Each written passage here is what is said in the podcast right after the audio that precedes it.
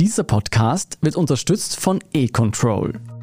Ich bin Jolt Wilhelm. Ich bin Antonia Raut. Das ist Thema des Tages, der Nachrichtenpodcast vom Standard.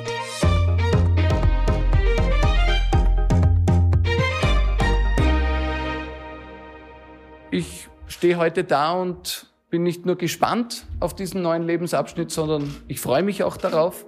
Ich werde jetzt aufbrechen und meinen Sohn und meine Freundin aus dem Spital abholen. Eigentlich keine ungewöhnlichen Worte für einen 35-Jährigen, der gerade zum ersten Mal Vater geworden ist. Wäre es nicht Österreichs doppelter Altkanzler und bald Ex-ÖVP-Chef Sebastian Kurz, der damit heute seine politischen Ämter endgültig an den Nagel gehängt hat? Und zwar für die meisten von uns wohl völlig überraschend. Aber steht wirklich das junge Familienglück im Vordergrund? Oder fürchtet Kurz möglicherweise schon Anklagen in Sachen Inseratenkorruption und Postenschacher? Darüber sprechen wir heute mit der stellvertretenden Chefredakteurin des Standard Petra Stoiber. Sie erklärt auch, wieso Kurz Rücktritt Karl Nehammer zum Kanzler machen könnte und ob uns in Österreich wohl bald Neuwahlen bevorstehen könnten. Petra, wie hat Sebastian Kurz erklärt, warum er ausgerechnet jetzt zurücktritt? Sebastian Kurz hat in seiner Abschiedserklärung gesagt, dass ihm das Feuer ein bisschen abgehe, das ihn zehn Jahre durch die Spitzenpolitik begleitet hat. Er hat auch gesagt, es habe sich die Perspektive verändert, weil er sein Kind bekommen hat, seinen kleinen Sohn und schon auch, dass ihm die strafrechtlichen Verfolgungen der letzten Zeit zugesetzt haben. Das hat er nicht so eindeutig gesagt, aber er hat es durchblicken lassen. Ich glaube ihm alle drei Punkte. Also ich denke schon auch, dass die Sache mit der Geburt eines Kindes durchaus auch etwas verändern kann. Aber im Grunde genommen glaube ich, es gibt einen viel pragmatischeren Grund. Kurz hat in den vergangenen Wochen und vielleicht vor allem in den vergangenen Tagen sehen müssen, dass er keine Möglichkeit mehr hat, die Fäden zu ziehen, die Dinge anzugreifen, wo er sie braucht, Kommunikation in irgendeiner Form so zu steuern, dass es ihm zu Pass kommt. Man hat das vor allem gesehen, als diese Chats aufgekommen sind oder dieser eine Chat im Handy vom ehemaligen Finanzminister Löger, dass es äh, doch offenbar möglicherweise mit seinem Wissen zu Postenschacher gekommen ist. Auch da hat sozusagen die Litigation BR nicht ordentlich funktioniert. Und ich glaube, er hat ein Wissen über seine eigene Partei, das tief genug ist, dass er weiß, wenn er seinen Abgang selbst bestimmen möchte, dann ist jetzt der richtige Zeitpunkt, es zu machen. Weil noch ist es in den Landesparteien ruhig, noch hat sich kein Landeshauptmann wirklich nach vor gewagt und gesagt, okay, kurz muss gehen, die Belastung für die Partei ist zu groß. Aber es war absehbar, dass das passiert. Man hat schon so ein bisschen, wenn man hineingehört hat in die ÖVP, das auch bemerkt, dass es hier zur Erosion kommt. Aber wenn ich dir jetzt so zuhöre, heißt das, Sebastian Kurz politische Karriere ist tatsächlich für immer beendet? Ja, für immer. Was ist in der Politik schon für immer? Für vorerst einmal. Mein Sebastian Kurz ist 35 Jahre jung. Er hat jetzt zehn Jahre Spitzenpolitik hinter sich und er kann jetzt sicher eine Phase beginnen, wo er in der Privatwirtschaft Fuß fasst, dürfte auch das eine oder andere Angebot bereits haben. Aber dass er nie zurückkommt, das würde ich jetzt nicht behaupten an dieser Stelle. Der Punkt ist halt schon der, ich glaube, es ist ihm auch bewusst geworden, ihm und seinem Team, mit dem er ja nach wie vor in Kontakt war, dass die Ermittlungen der Justiz einfach weitergehen werden und dass das noch jahrelang dauern könnte und dass das für ihn eine Belastung ist, aber auch für die ÖVP eine Belastung ist und dass die Möglichkeit, dass das die Wahlergebnisse der ÖVP in Zukunft beeinflusst, sehr groß ist. Und ich denke, das hat jetzt einmal dazu geführt, dass er gesagt hat, okay, ich mache jetzt mal einen Abgang und ich probiere mal was anderes. Wer weiß, was in zehn Jahren ist. Du hast vorher schon angesprochen, dass dir kurz Begründung, dass die Geburt seines Sohnes der letzte Anstoß für diesen Rückzug war, dass dir das durchaus einleuchtend vorkommt. Viele zweifeln aber daran und halten das eher für einen vorgeschobenen Grund. Wie muss man das tatsächlich einordnen? Wie groß war da wohl wirklich der Einfluss der jungen Vaterschaft?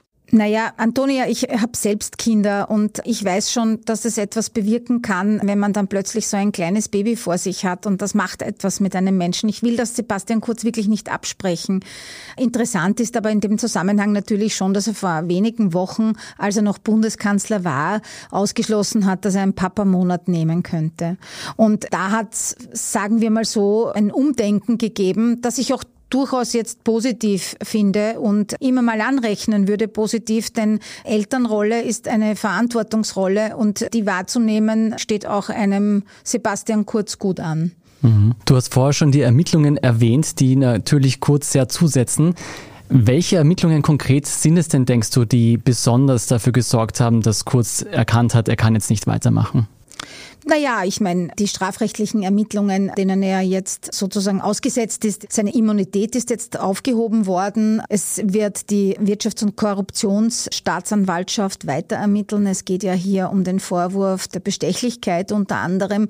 Also das sind schon Dinge, die ihm sehr nahe kommen. Und wir wissen auch nicht, ob nicht die mit ihm Beschuldigten, die schon ausgesagt haben vor dem Richter, dass die vielleicht möglicherweise etwas gesagt haben, was ihn vielleicht noch weiter weiter belastet. Das kann man nicht ausschließen.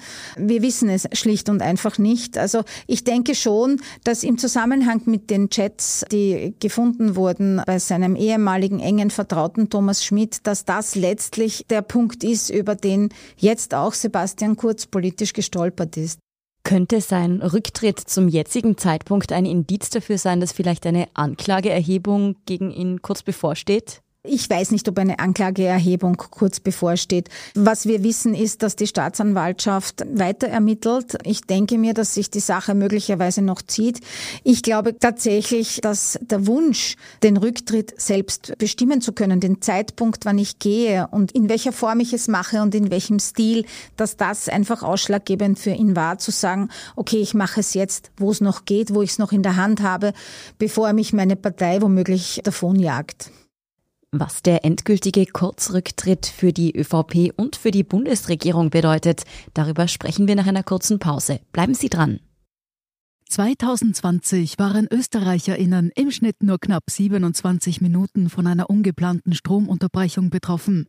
Trotzdem gibt es Sorgen. Müssen wir uns vor einem Blackout fürchten? Nein, sagt dazu die Regulierungsbehörde E-Control. Auch wenn derzeit die Preise steigen, ist aktuell keine Versorgungskrise in Sicht. Die Umstellung des Energiesystems auf Erneuerbare ist natürlich eine gewaltige Herausforderung, die sich aber lohnt. Die sichere Versorgung steht dabei trotzdem immer an erster Stelle. Mehr Informationen dazu unter www.econtrol.at-sicherheit. Petra, Kurz war bis vor kurzem noch Obmann der ÖVP. Er ist doppelter Altkanzler. Er hinterlässt ein großes Loch in seiner eigenen Volkspartei, könnte man zumindest meinen. Wer übernimmt denn jetzt die Führung dieser Partei? Nun, ich glaube, man muss das Ganze jetzt einmal auch ein bisschen politisch bewerten. Und ich glaube, die politische Bewertung schaut so aus, dass das türkise Projekt ein Trümmerfeld ist. Das, was er angekündigt hat, das, was er versprochen hat, nicht nur der eigenen Partei, sondern eigentlich vor allem den Wählerinnen und Wählern, nämlich die neue ÖVP, der neue Stil, das ist einfach nicht eingelöst worden. Auch durch die Chats, die aufgekommen sind, egal ob die jetzt etwas Strafrechtliches enthalten oder nicht, aber sie zeigen doch auch ein Sittenbild, das mit neuem Stil, neuer Führung gar nichts zu tun hat, sondern da schaute die ÖVP ganz schön alt aus und eben auch Sebastian Kurz und sein Team, weil da ging es um ganz alten Oldschool Postenschacher und wen setzt man wohin und darüber hinaus auch noch die versuchte Manipulation der öffentlichen Meinung.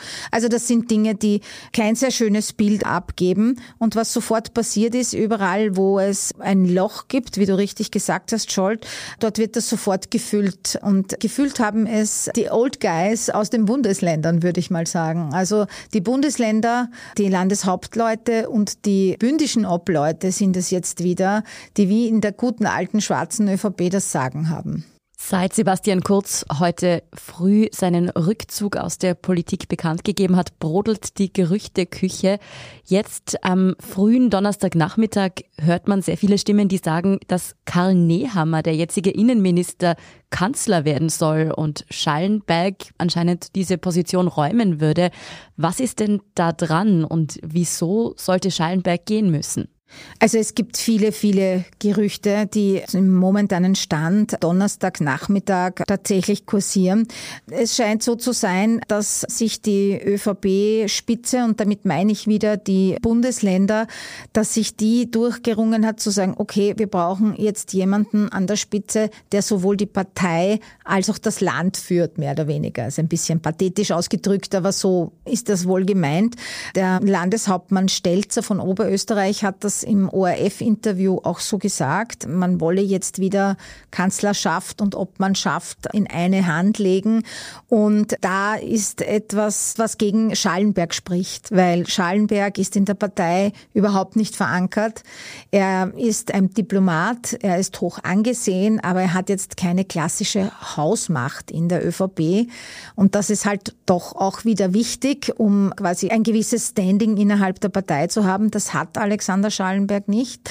Und man weiß von ihm auch, dass er gesagt hat, er möchte es eigentlich interimistisch machen. Und ich glaube, er hat auch tatsächlich in den letzten Wochen möglicherweise gesehen, was das für ein Job ist und dass dieser Job vor allem in Sachen Pandemiebekämpfung ein sehr schwieriger ist. Und vielleicht war es gar nicht so schwierig, ihn zu überzeugen, zu sagen, ich verlasse die Kanzlerschaft. Aber wie gesagt, da ist das letzte Wort noch nicht gesprochen. Tatsächlich gibt es viele Gerüchte rund um Karl Nehammer. Karl Nehammer ist anders als Schallenberg sehr wohl in der Partei gut verankert. Er ist in Wien sehr gut verankert, wo er ja auch Bezirksparteiobmann ist. Er ist aber auch in Niederösterreich gut verankert. Er ist im ÖAB, im Angestelltenbund der ÖVP sehr gut verankert. Also der hat ein Standing innerhalb der Partei. Und was natürlich eine Überlegung der ÖVP sein wird, er steht für diesen sehr rechten und sehr sicherheitsorientierten Kurs, den Sebastian Kurz auch in der Migrationspolitik vorgegeben hat. Und es spricht nichts dafür, dass die ÖVP diesen Kurs verlassen möchte. Also ein Law and Order Politiker wie Karl Nehammer, der würde halt schon dafür sorgen, dass der rechte Rand zur FPÖ abgedichtet wird. Und der könnte das als Bundeskanzler vielleicht auch ganz gut machen. Er ist ja ein politischer Profi. Muss man sehen, es treffen sich die Bundesländer zumindest virtuell am Freitag am späten Nachmittag und dann wird das wohl entschieden werden. Würde für Karl Nehammer auch sprechen, dass er nicht ganz so klar dem türkisen Zirkel um Sebastian Kurz zugeordnet wird wie andere Regierungsmitglieder? Er ist sicher nicht einer der ersten Fanboys in der ersten Reihe gewesen. Nichtsdestotrotz war er natürlich ein Teil des engeren Teams um Sebastian Kurz. Und er hat es zuletzt ganz gut verstanden, auch seinen eigenen Weg zu gehen und sich so ein bisschen eigenständig zu positionieren. Im Übrigen aber auch wie Caroline Edstadler, die Verfassungsministerin, der hat man eigentlich auch angemerkt, wie viel mehr Spielraum sie hat, auch in der Europapolitik, seit Sebastian Kurz nicht mehr Bundeskanzler Bundeskanzler war. Ich denke, es wird sicher jemand Nachfolger oder Nachfolgerin, der in den letzten Wochen und Tagen sich nicht als absolute Fans von Sebastian Kurz erwiesen hat, wie zum Beispiel Elisabeth Köstinger. Sollte Karl Nehammer tatsächlich Bundeskanzler werden, ist natürlich die erste Frage, wer wird Innenminister? Das ist doch eine sehr entscheidende Rolle in Österreich. Und die andere Frage ist, würde es dann noch zu weiteren Rochaden innerhalb der ÖVP kommen? Nun, wenn ihr Rochaden ansprecht, Scholz, dann meint ihr möglicherweise die Wirtschaftsministerin Schramböck. Deren Sprecherin hat ausgerichtet, dass sie nicht für einen Rücktritt zur Verfügung stellt. Also sie möchte gerne im Amt bleiben. Man wird sehen, ob da schon das letzte Wort gesprochen ist. Also es gab ja eben auch Gerüchte um Frau Schramböck. Man weiß nicht, was die wirklichen ganz, ganz engen Kurzanhänger und Anhängerinnen tun werden. Man weiß nicht, was Gernot Blümel jetzt tun wird, der Finanz Finanzminister. Man weiß nicht, was Elisabeth Köstinger jetzt tun wird. Das sind so Dinge, die noch offen sind. Dass jemand aus dieser Riege Innenminister oder Innenministerin wird, glaube ich nicht. Auch hier ist Caroline Edstadler im Gespräch als Innenministerin. Ich weiß es nicht und kann es nicht sagen, ob das tatsächlich ein valides Gerücht ist. Ich möchte nur noch mal sagen, ich habe sie in den vergangenen Wochen beobachtet und habe bemerkt, dass sie eigentlich sich von diesem Hardlinerinnen-Image, das sie hatte, auch unter Kurz wegbewegt hat. Wenn sie jetzt unter einem Hardliner-Bundeskanzler Nehammer Innenministerin würde, dann wäre sie wieder bei ihrem alten Image. Also es wäre durchaus möglich, dass sie das vielleicht doch nicht machen möchte. Und die nächste Frage wäre, sollte Nehammer tatsächlich Bundeskanzler werden, wer würde dann Außenminister sein? Was passiert mit Alexander Schallenberg? Alexander Schallenberg, wie gesagt, ein versierter Diplomat, ein Außenminister auch aus Leidenschaft. Wird er dann wieder Außenminister? Was macht man mit dem jetzigen Außenminister Linhardt? Also das sind Dinge, die noch offen sind. Und es ist ganz interessant, wenn eine derartig verschworene Truppe wie die türkise ÖVP um Kurzes war, dann plötzlich sozusagen ihr Machtzentrum verliert, dann kriegt das Ganze so eine komische Dynamik. Alle sind so ein bisschen kopflos und es ist ein bisschen chaotisch und ich wäre jetzt gerne ein kleines Mäuschen und würde in die verschiedenen Ministerkabinette gerne hineinhören. Ich wäre auch gerne ein kleines Mäuschen, das da bei diesen Verhandlungen dabei zuschauen darf. Schon nach kurz erstem Rücktritt als Bundeskanzler war er angeblich im Silicon Valley und in Irland und hat sich dort vielleicht nach einem neuen Job umgeschaut. Was denkst du denn, welchen Beruf könnte er als nächstes einschlagen? Ich denke mal grundsätzlich, dass ein Bundeskanzler der Republik Österreich jeden Job haben könnte. Bundeskanzler sein ist ein Wahnsinnsjob und ein Spitzenjob und man braucht Durchhaltevermögen, man braucht Standvermögen, man braucht gute Nerven, man muss auch Dinge organisieren können, man muss Menschen um sich versammeln können. Also das macht grundsätzlich für jede Position eigentlich fit, auch in der Privatwirtschaft. Es war schon auffällig, dass Sebastian Kurz immer sehr die Nähe gesucht hat zu diesen Startups Startups und Tech-Unternehmen im Silicon Valley, aber eben auch in Irland, also so diese fitte Startup-Tech-Szene, da gab es immer schon gute Kontakte und es könnte durchaus sein, dass das für ihn eine Option ist und dass er sich denkt, dort würde ich gerne landen. Es ist halt dann auch die Frage, ob dann eine Position sich findet, die halt dann entsprechend passt. Man könnte es natürlich auch ganz klassisch angehen und sagen, jetzt mache ich mal mein Just-Studium fertig und widme mich im Übrigen meiner Vaterrolle. Auch eine große Rolle, ja. Seit Sebastian Kurz Rücktritt als Bundeskanzler hat man gesehen, dass diese Ermittlungen auch der ÖVP ziemlich zugesetzt haben. Jetzt war Sebastian Kurz lange Zeit einer der beliebtesten Politiker überhaupt in Österreich. Was bedeutet sein Abgang für die ÖVP? Die ÖVP hat jetzt das Problem, dass sie einen Vote-Getter verliert. Also wenn er etwas wirklich gut konnte, dann war es einfach Leute zu gewinnen, Leute von sich zu überzeugen. Er hat ja wirklich eigentlich breit durch sehr viele Bevölkerungsschichten Wählerstimmen lukrieren können, und zwar in mehreren Wahlgängen. Und so jemanden wiederzufinden, das wird ganz schwierig für die ÖVP. Und man muss schon noch sagen, ja, auch die ÖVP ist noch immer immer nicht unbelastet von dem, was hier vor sich gegangen ist. Es war ja die ÖVP als Partei auch immer wieder involviert in die diversen möglichen Machenschaften. Es ist nicht der Fall, dass man sagen kann, okay, wir nehmen jetzt eine Figur, die setzen wir ganz nach vorne hin und wir fangen von ganz neu an. Die ÖVP ist eine Partei, die seit Jahrzehnten in Österreich an der Macht ist und da einiges auch mitschleppt. Ja.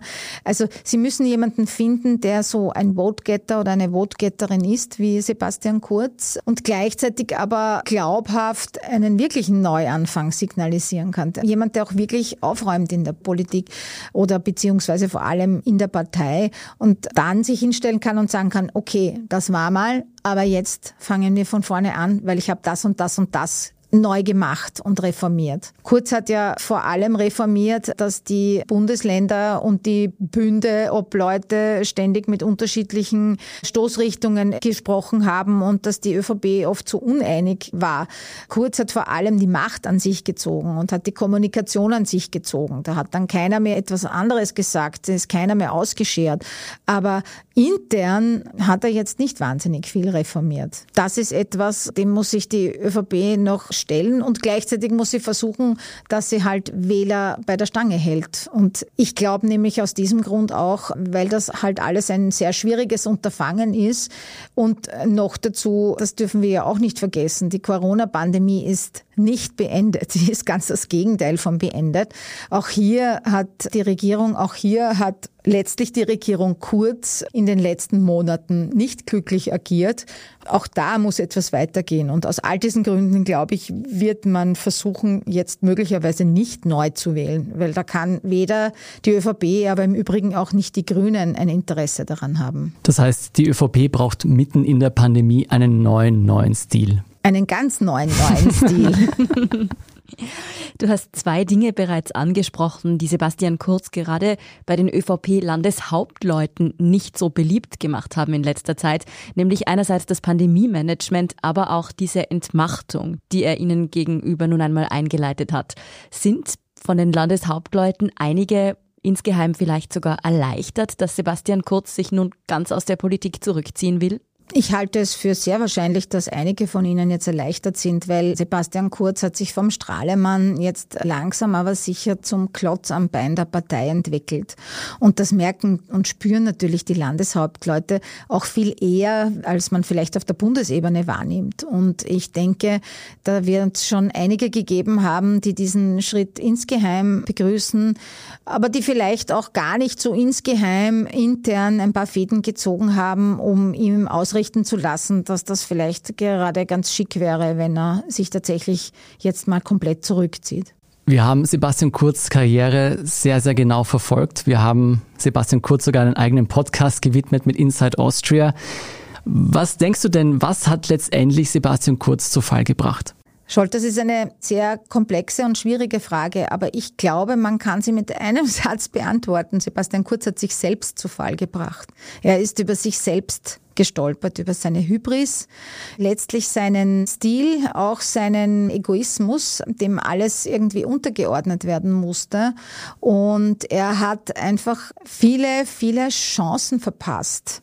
Seine Jugend, sein Versprechen eines neuen Stils, da hätte er eigentlich alle Möglichkeiten gehabt, hier wirklich etwas Neues zu schaffen und auch wirklich versteinerte Strukturen innerhalb der ÖVP aufzubrechen.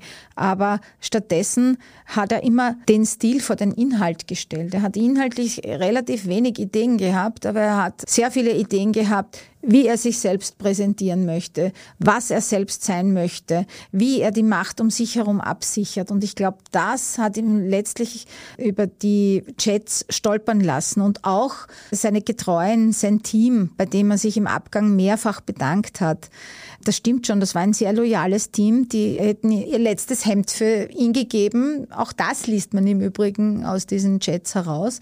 Aber letztlich haben sie einen Politstil verkörpert. So sollte niemand regieren. Auf diese Art und Weise sollte man eigentlich nicht Macht akkumulieren und an der Macht bleiben. Ich finde nämlich nicht, dass in der Politik der Zweck die Mittel heiligt. Und über all das, glaube ich, ist Sebastian Kurz gestolpert am Ende. Schauen wir noch kurz in die Zukunft. Einige spekulieren gerade darüber, ob möglicherweise bald Neuwahlen anstehen könnten wegen dieser jüngsten Entwicklungen. Wie denkst du darüber, Petra? Ich denke, dass es möglicherweise nicht zu Neuwahlen kommen wird, so schnell. Denn, wie gesagt, mitten in der Pandemie die Pferde zu wechseln, ist schon mal schwierig. Und ich denke mir, dass weder die Grünen noch die ÖVP schon gar nicht ein Interesse an Neuwahlen haben. Also man wird versuchen, weiter zu regieren. Es ist auch so, dass alle wissen, sollten wir jetzt relativ rasch Neuwahlen haben, dann würde auch diese extrem impfkritische oder impfgegnerische Partei MFG ohne Probleme ins Parlament einziehen. Das ist auch Bestandteil seriöser Umfragen. Und die Problematik ist, dass letztlich auch die größte Oppositionspartei SPÖ jetzt nicht so wahnsinnig gut aufgestellt ist, dass sie reinen Gewissens sagen könnte, wir wollen neu wählen. Ich meine, Hans-Peter Doskozil, der Landeshauptmann von Burgenland, tut es trotzdem.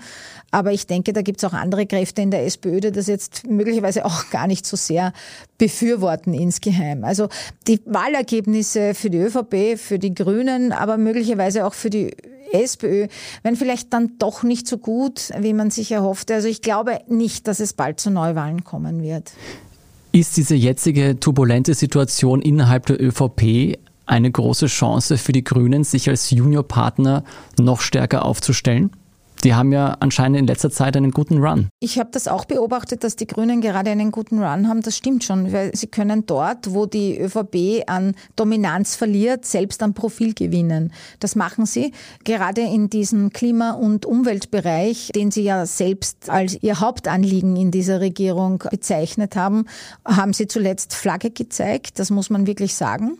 Und vor allem die Frauen bei den Grünen sind sehr stark, muss man sagen. Also sowohl Leonore Gewessler zeigt Mut zu unpopulären Entscheidungen.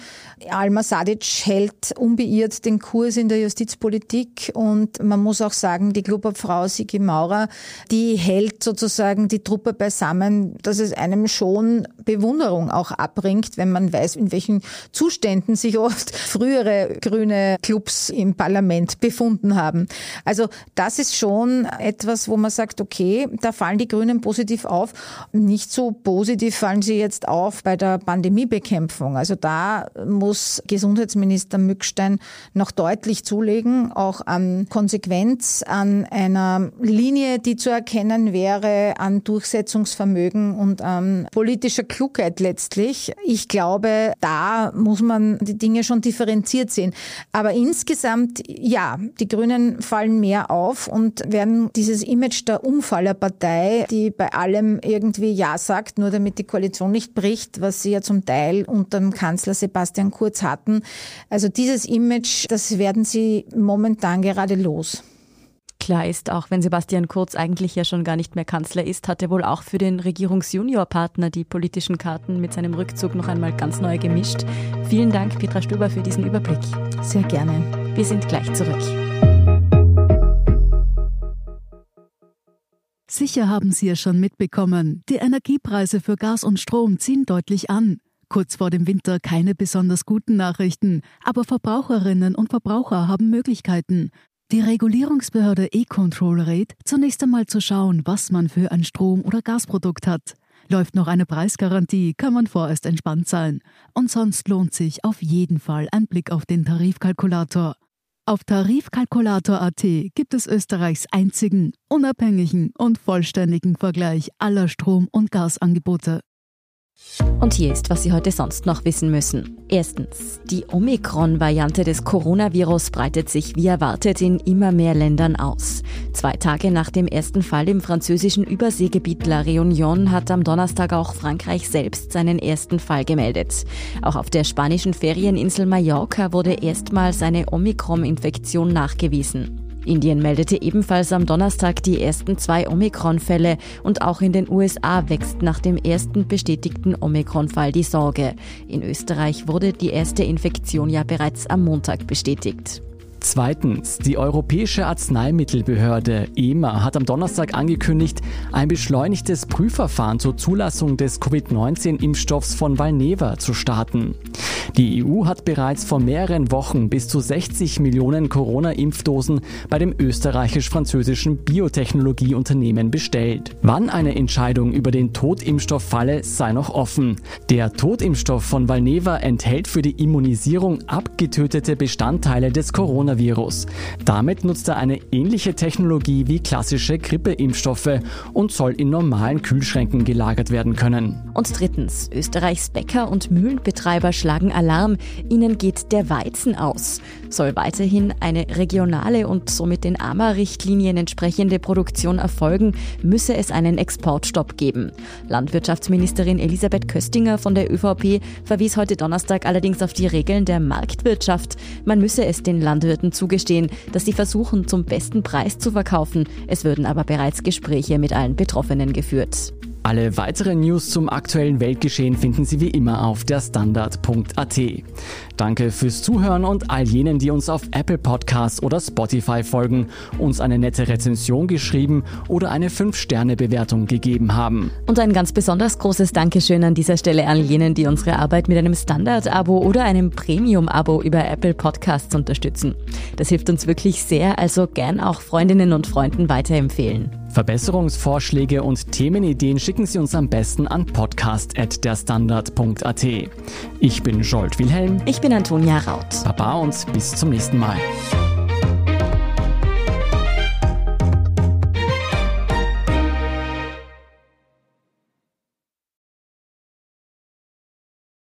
2020 waren ÖsterreicherInnen im Schnitt nur knapp 27 Minuten von einer ungeplanten Stromunterbrechung betroffen. Trotzdem gibt es Sorgen. Müssen wir uns vor einem Blackout fürchten? Nein, sagt dazu die Regulierungsbehörde E-Control. Auch wenn derzeit die Preise steigen, ist aktuell keine Versorgungskrise in Sicht. Die Umstellung des Energiesystems auf Erneuerbare ist natürlich eine gewaltige Herausforderung, die sich aber lohnt. Die sichere Versorgung steht dabei trotzdem immer an erster Stelle. Mehr Informationen dazu unter www.econtrol.at-sicherheit.